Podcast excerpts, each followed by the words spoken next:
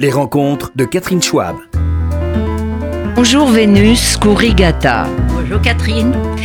Alors, vous avez un nom qui est déjà un nom de légende. Euh, on a l'impression d'une d'une figure de récit euh, d'elfes, euh, de très lourd, très et de lourd à porter. Très lourd à porter. Alors voilà, on commence par ça, mais je vais quand même expliquer euh, qui vous êtes au cas où certains ignares ne le sauraient pas.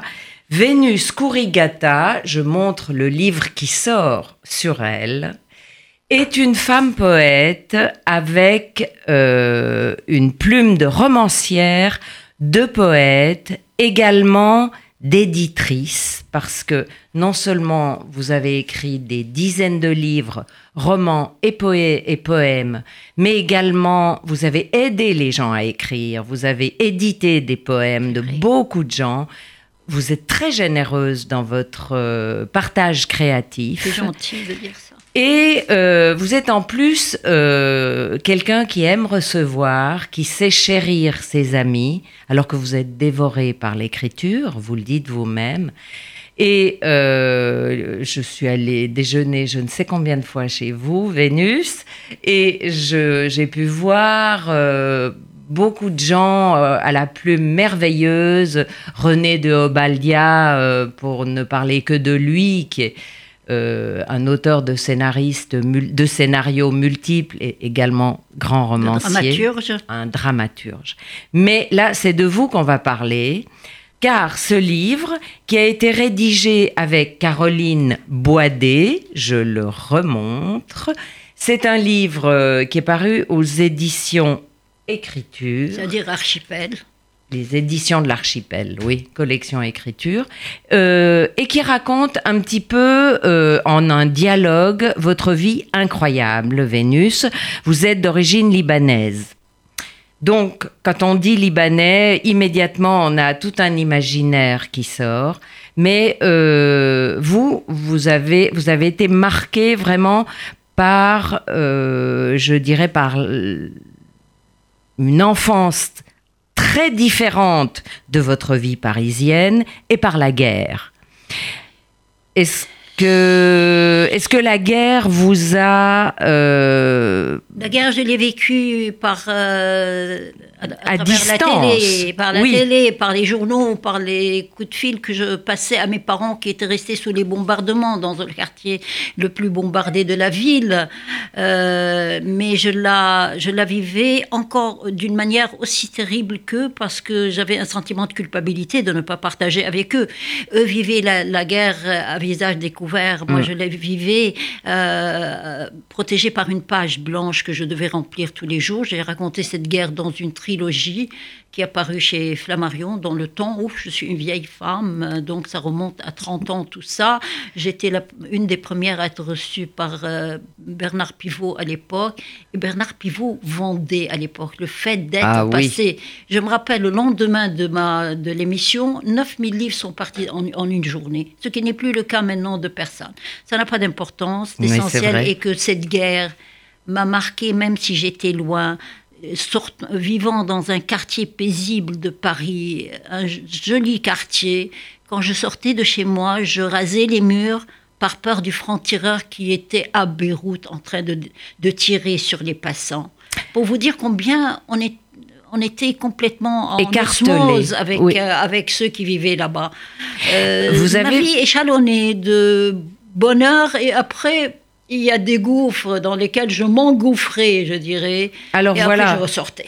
Justement, c'est ce, ces montagnes russes qui sont frappantes dans ce Je suis livre. le phénix, comme Phénicie, la Phénicie, le Liban. Chaque fois, je me dis, je suis fini, je n'ai plus, je ne peux plus remonter la pente. Et après, il y a quelque chose qui vient me sauver.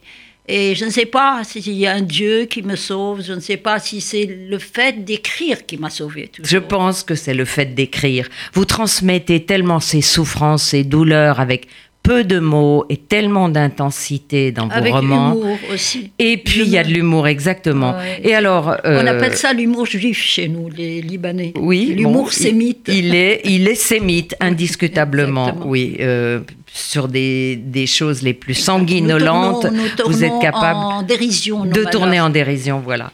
Donc, euh, parlons de vos différents maris, parce que vous êtes une solitaire créative, mais vous êtes une femme qui a toujours été avec un homme. euh, depuis vos 17 ans. euh, Exactement. hein. Alors, votre, c'est d'où vos deux noms que vous dites lourd rapporté, Vénus, Kouri Gata. Bravo. Et, euh, c'est Cohen. et- C'est Cohen. et voilà. Et euh, donc, Monsieur Coury, Joseph Coury, était euh, votre premier mari. Premier mari. Cet homme m'a sauvé d'une enfance modeste, très modeste, je dirais. Il m'a donné tout ce que tout ce qu'on peut de ce dont on rêvait, mais il m'a pas donné le bonheur. Je lui ai donné trois enfants et après on a divorcé. C'était euh, des années de d'opulence, je dirais, pas Oui. de bonheur. Mais après le gouffre du divorce, les ma- malheurs du divorce, et vient un homme de Paris, Jean Gatta, un grand chercheur scientifique, le père de la chronobiologie, des rythmes biologiques, qui vient donner une conférence à Beyrouth sur ces rythmes biologiques à la faculté de médecine.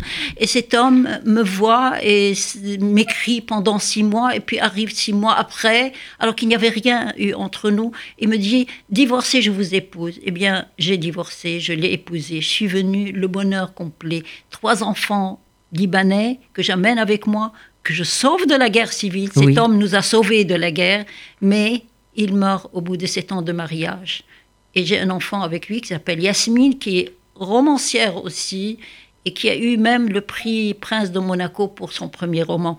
Donc, chaque fois qu'il y a un bonheur chez moi, je me dis, tiens, qu'est-ce que j'ai de la chance, je publie, j'ai un mari dont je suis fière, j'ai mes enfants que j'ai sauvés de la guerre, j'ai une enfant, une fille magnifique qui s'appelle Yasmine Gata et qui écrit aussi, et puis brusquement, il y a un gouffre dans lequel je tombe. Hmm. Euh, je me suis rendu compte avec le temps, en parlant avec Caroline Boidet, avant je n'essayais pas de, de descendre dans, ce, dans ces dédales, mais Caroline qui a été au Liban pour retrouver la, la maison de mon enfance, la terrible maison de mon enfance, où mon frère poète qui écrivait des poèmes, euh, est venu à Paris pour faire publier ses poèmes. Paris ne l'a pas publié, il s'est mis à se droguer. Il rentre au Liban, un père rigide, un père austère qui était moine et qui s'était défroqué pour épouser ma mère.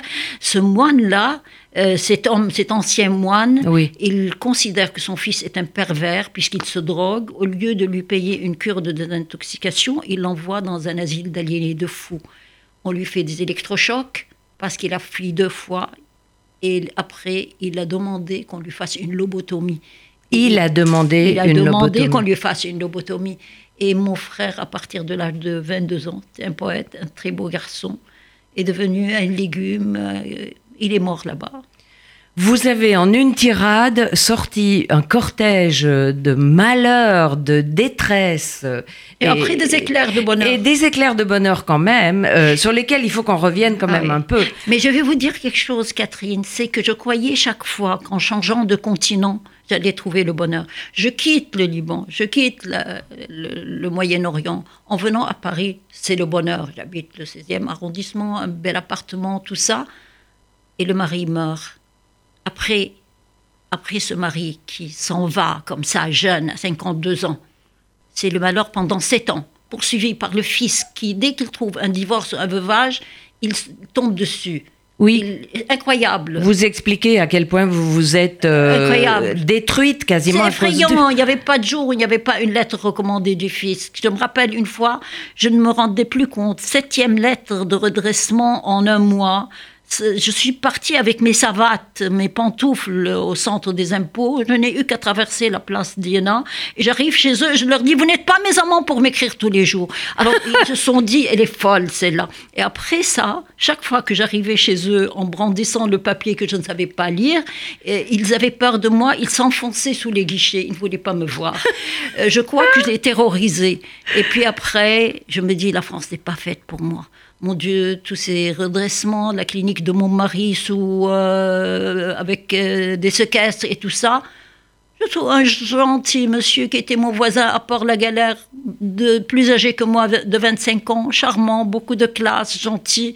Il tombe amoureux de ma fille qui avait 6 ans. Il me dit Je suis le père, je veux faire le père de cet enfant. Je me dis Très Oui. bien. Je vais Yasmine partir. avait donc perdu Yasmine avait six ans. euh, Jean Gatta, son, son père, à l'âge de 6 ans. 6 ans. Oui. Alors, donc, à euh, 8 ans, toutes les deux, on fait nos mal et on s'en va au Mexique. Ça Chez le chez Jean- troisième chez homme. Eric. Eric. Eric, qui avait une maison. qui vous a sauvé du fisc, me- déjà. m'a- euh, presque. Je me suis éloignée pendant ce temps-là. Les choses s'étaient ar- arrangées à moitié. Mm. Et j'arrive au Mexique, une maison somptueuse, avec des jardins, avec des mm, piscines, tout ça. Mais il y avait des murailles très hautes. On se serait cru dans une prison. Et Bien en plus, il y avait protégé. une urne avec, dans laquelle il y avait les cendres de sa femme qui trônaient sur la cheminée devant nous chaque fois qu'on mangeait. Ouf, il y avait quelque chose de, de quoi Morbide. stresser. Oui. Je reviens en France. Et Je reviens en France. vous êtes resté longtemps au Mexique? Je suis restée, j'allais pendant quatre ans, j'allais, je revenais, je, je revenais. Mais vous aviez quatre enfants quand même. Et Les trois enfants libanais n'avaient plus besoin de moi, c'était Ah. de grands enfants. Les deux garçons sont retournés chez leur père au Liban, qui était un homme qui avait des affaires très importantes. Oui, et la fille avait fait son droit, elle n'avait plus besoin de moi. J'amenais Yasmine avec moi. Yasmine a été le spectateur de tous mes, mes, toutes mes aventures, toute, ma vie, euh, comment vous dire, en zigzag. Et je rentre de, là-bas et il n'y a plus de fils qui me poursuit parce que j'ai eu une phrase intelligente. Il me dit, le grand inspecteur, on ne comprend pas comment un médecin, chercheur scientifique, pouvait s'acheter un appartement de 300 mètres carrés, euh, place d'Iéna. Je lui dis, mais c'est pas lui, j'ai payé un mari arabe, libanais, pour donner à un pauvre chercheur scientifique. Et le fait de dire, j'ai payé un arabe, un libanais, pour donner à, tout de suite, les 1 600 000 sont devenus euh, 300 000 payables sur 10 ans. Incroyable. Ils Ah. ont quelque chose contre les Arabes. C'est bien, il faut payer un Arabe pour, qu'il soit- pour que le fils soit content. Mais vous nous racontez des scoops incroyables. Vénus Kurigata, je suis euh, et estomaquée par. euh, C'est ma ce- vie, mais au fond, oui, sans Caroline, je n'aurais jamais raconté ce genre de choses. Non. Elle a pioché en moi avec ses gentillesses. Elle posait des questions et moi, comme si j'avais plein, plein le cœur. Les choses que je ne disais jamais, je les ai racontées. Et je les ai racontées, Catherine, parce que je suis. Si je vivais encore au Liban, je n'aurais pas osé le faire. Mais le fait d'avoir la Méditerranée entre moi et mon pays a fait que j'ai le courage de dire que j'ai essayé d'avoir des amants, ça n'a pas marché, ils ne m'ont pas donné le bonheur. J'ai essayé de me remarier, de changer de continent, ça ne m'a pas donné le bonheur. Et finalement, changer de continent, avoir d'autres euh, hommes que son mari, ne, ne rend pas le bonheur. Le bonheur était dans ma main. Je n'avais pas à changer trois fois de continent. Je n'avais pas à, à partir, chaque fois faire mes valises et partir. Le bonheur était l'écriture. Chaque fois que ça allait mal, il suffisait que je me mette devant mon papier, que je remplisse une page. J'ai publié 25 romans, 26 recueils de poèmes. J'ai eu tous les grands prix de poésie. Je suis traduite dans 30 langues, ma poésie, mes romans en 15 seulement. Et, 15 et- donc, il fallait écrire, c'est tout. Il était là. Il- ça valait pas la peine de faire des valises et de courir d'un pays à un autre. Mais vous dites quand même que l'écriture vous a éloigné de la vraie vie. Donc, à la fois, c'était dévorant, vous- vous- vous- parce que depuis votre tout premier mariage, Oui. quand vous aviez 17, Je commençais à 18 écrire de la ans, poésie. Vous commet- voilà, et vous étiez connu au Liban déjà. Euh, oui, Et- avec la poésie. J'avais l'impression que votre mari vous a, a, a pris une maîtresse parce qu'il était jaloux de votre célébrité. Exact. Il ne supportait pas cette femme qui écrit tout le temps. Il a pris une maîtresse magnifique, très belle femme, une des plus belles femmes de Beyrouth, mais une des plus qui avait le plus d'amants. Euh, c'est très bien. Et un jour, j'ai donné une interview à Beyrouth, un des grands journaux, et j'ai dit il m'a quitté pour une femme plus jouissive. Alors, elle était devenue folle. Elle disait que veut dire plus jouissive? Elle ne comprenait pas le mot jouissive. Ça m'est sorti comme ça, brutalement. Et finalement, l'écriture, vous dites, m'a éloignée de la vie. Mais en même temps, Catherine, chacun de mes livres, je raconte des femmes. Cette pierre pour la femme adultère, c'est une femme qui devait être lapidée en Iran. Oui. Et j'ai vu les pierres entassées dans, parce que ma poésie m'envoie un peu partout dans le monde où on me traite. Oui, vous ne bougez pas, pierres mais vous voyez les choses. Non, oui, j'ai bougé. J'étais en Iran avec Adonis et j'ai vu les, les pierres entassées dans, sur une place de village. J'ai dit quoi? C'est quoi ça? C'est un motif architectural? On m'a dit non, c'est une femme qui habite derrière le figuier de Barbarie qui va être lapidée. On ne sait pas. Elle a été violée par un, par un Français qui construit le barrage. On ne sait pas. C'est l'imam qui est en train de se poser la question s'il faut la, tuer avec le, euh, tuer le pépin avec le fruit ou attendre que le pépin sorte du fruit. J'ai appris qu'il était enceinte. On, a- on parle là-bas en métaphore. Alors une femme enceinte d'un viol et il faut qu'elle soit lapidée. Incroyable. La femme rouge, l'adieu à la femme Oui. rouge, c'est aussi l'histoire d'une femme qui voit sa photo dans Paris Match, qui est, qui- d'un, photographe de Paris Match qui va dans le, dans le désert de la Namibie. Il voit ces femmes rouges qui, qui, qui tressent leurs cheveux avec la, la- l'argile et il lui prend des photos. Et puis le- les journaux, les magazines, le En vent fond. les, tran- les transporte dans les déserts. Il arrive dans le désert, elle voit sa photo, elle devient folle. Je les célèbre. Elle s'en va, elle met ses chaussures sous son aisselle et elle marche, elle marche jusqu'à arriver à une ville. Et elle retrouve ce photographe qui fait d'elle un grand Mannequin. euh, mannequin. Ouais. Et là, sa célébrité, et puis brusquement, les mannequins noirs ne sont plus à la mode, ce qui est le cas. C'était dans le. Et c'était les, les Lituaniennes, les Russes qui étaient à la mode, qui sont venues prendre la place. Et elles, on lui donnait à faire des publicités pour Des des, catalogues, voilà, et des produits ménagers. Et elle se suicide, voilà. Chaque livre raconte une femme. Oui, et raconte une réalité, une, Une réalité. réalité. sociologique. Je ne me suis pas rendu compte euh, avant de, que quelqu'un qui a fait une- un doctorat sur moi, elle a dit cette femme, et là, toute son œuvre raconte les femmes qui ont été lapidées, qui ont été maltraitées, qui ont été rejetées par la société. Et moi-même, je me raconte un peu dans tous mes livres aussi. Oui, mais justement, il y a une chose qui- apparaît dans vos conversations avec Caroline, qui est euh, votre façon de gérer à la fois votre créativité, vos malheurs, vos enfants. Vous dites quand même que mère de trois enfants, d'un côté vous faisiez la cuisine, parce Exact. que vous cuisinez un merveilleusement. J'adore cuisiner. C'est Voilà. le seul euh, lien que j'ai avec le Liban. La cuisine et les odeurs des épices que je mets dans ma cuisine. Mais c'est C'est un bonheur, un bonheur de, de, de voir des gens euh, manger et dire je- le hum comme ça. Ça me rappelle ma première amie dans ce pays qui est euh, Régine de Forge, qui elle était d'une sensualité incroyable quand elle mangeait. Je cuisinais avec l'idée qu'est-ce que va, va dire euh, Régine, Régine. quand elle va manger ce, ce plat? C'est bon les gens qui aiment manger. Et c'est vrai qu'elle avait cette sensualité aussi Très, dans l'écriture, mais vous l'avez aussi.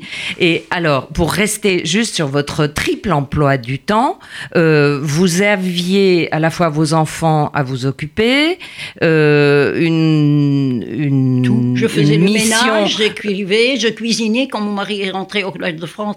Pour Oui. la première fois, il avait un appartement. Pour la première fois, il avait une Il épouse recevait. et un enfant. Il était fier d'avoir un appartement et de pouvoir recevoir lui qui vivait au-dessus de son laboratoire sur un clic-clac. Il dormait et brusquement, il a un appartement et une femme qui, aime cuisiner. Alors, il y avait tous les prix Nobel qui passaient par le Collège de France, par Paris qu'on m'amenait déjeuner. Je cuisinais la nuit, je congelais pour le cas où il y aurait quelqu'un qui, qui doit passer. Et c'était un bonheur de le voir tellement fier de recevoir.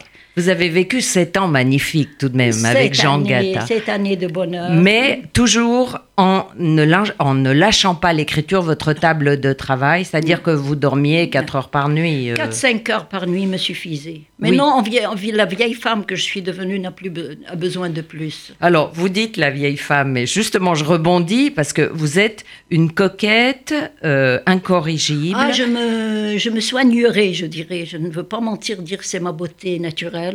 Jusqu'à la fin de ma vie. je ne, il y a des gens qui sont faits pour ça, pour nous aider à ne pas avoir des rides, et je les conseille à toutes les femmes qui, à partir de mon âge, ont besoin de ce genre de Oh, choses. mais même un petit peu avant, j'approuve euh, tout à fait Vénus Corrigata. On a tellement de magiciens aujourd'hui. C'est Entre vrai. les injections et le bistouri, on arrive toujours à faire quelque chose. Euh, sans bistouri. j'ai- Sans bistouri, les Ah, injections On n'a plutôt. plus besoin de. C'est très barbare. Ah oui, vous êtes une experte. Autre chose qui est. On injecte des choses magnifiques, extraordinaires. Mais que pensez-vous, par exemple, des femmes qui gardent leurs cheveux blancs, qui arrêtent de se maquiller, euh, qui C'est leur, estiment qu'il c'est faut leur assumer problème. Elles sont détachées. Moi, je suis pas. J'ai un nom très lourd à porter. Puis je suis. Je viens d'Orient où la femme doit être belle toujours. euh, même pour recevoir mon plombier, je me maquille, je me coiffe, j'ouvre deux boutons de mon chemisier. Je ne peux pas ne pas vouloir plaire. Je n'arrête pas de vouloir plaire. Et vous, vous avez noté également que dans le monde de la littérature, une femme écrivain, voilà. Oh, Qu'est-ce que j'ai eu à faire à des, à des ces dames euh, effrayantes qui sont qui Les jurés. des lunettes euh, épaisses et qui se coupent les cheveux à la manière des hommes et qui disent ah qu'est-ce que c'est que cette femme qui veut tout le temps être euh, avec des talons hauts avec des c'est pourquoi je vous ai adoré dès que je vous ai vu je me suis dit voilà une femme qui est de ma de, On est de la même race. de la même race, Oui. de la même argile plutôt, même argile. Ah, et les autres, elles, euh, aïe, aïe, aïe, il faut faire attention à elles. Mais on ne peut pas être une intellectuelle si on n'a pas un On look peut un peu... être tout à la fois. Exactement. Et euh, votre euh, mari, euh, enfin votre euh, compagnon Oui. Euh, franco-mexicain, celui avec qui vous êtes resté le plus longtemps, donc Oui, c'est le paradoxe. L'homme que vous avez le plus aimé a, du- euh, a duré, hélas, l'histoire a duré sept ans seulement. Très. Et euh, celui-là, le dernier, À durer. celui avec lequel vous n'aviez finalement pas un attachement Non. amoureux, Non. c'est un paradoxe Nous pour étions tous les deux blessés par la vie. Lui avait per- perdu une femme qu'il adorait et qui était beaucoup plus âgée que lui. Il avait besoin d'une mère. Il avait perdu sa mère très jeune. Moi, j'avais perdu mon mari. On avait deux chambres qui étaient séparées par une cloison. Et il avait les photos de sa femme dans sa chambre. J'avais les photos de mon mari dans l'autre. Il a donné l'impression à ma fille d'avoir un père. Il l'adorait, Yasmine. Et moi, j'avais l'impression qu'il y avait quelqu'un qui, un parapluie au-dessus de nos Oui, têtes. qui nous protégeait. Je partais dans tous les pays où on me traduisait mes romans, ma poésie, à tous les colloques. J'étais sûre qu'il était là pour Yasmine et pour mes chats. J'ai toujours eu des chats, j'adore les chats, je ne peux pas vivre sans chats. Il y a malheureusement sept chats qui sont enterrés dans mon jardin. Maintenant, j'en ai une, mais qui n'est pas comme les autres chattes euh, persanes, euh, très raffinées. Maintenant, c'est une chatte de gouttière, mais qui est intelligente, qui, qui, qui est la dernière compagne, Compagne. de ma vie.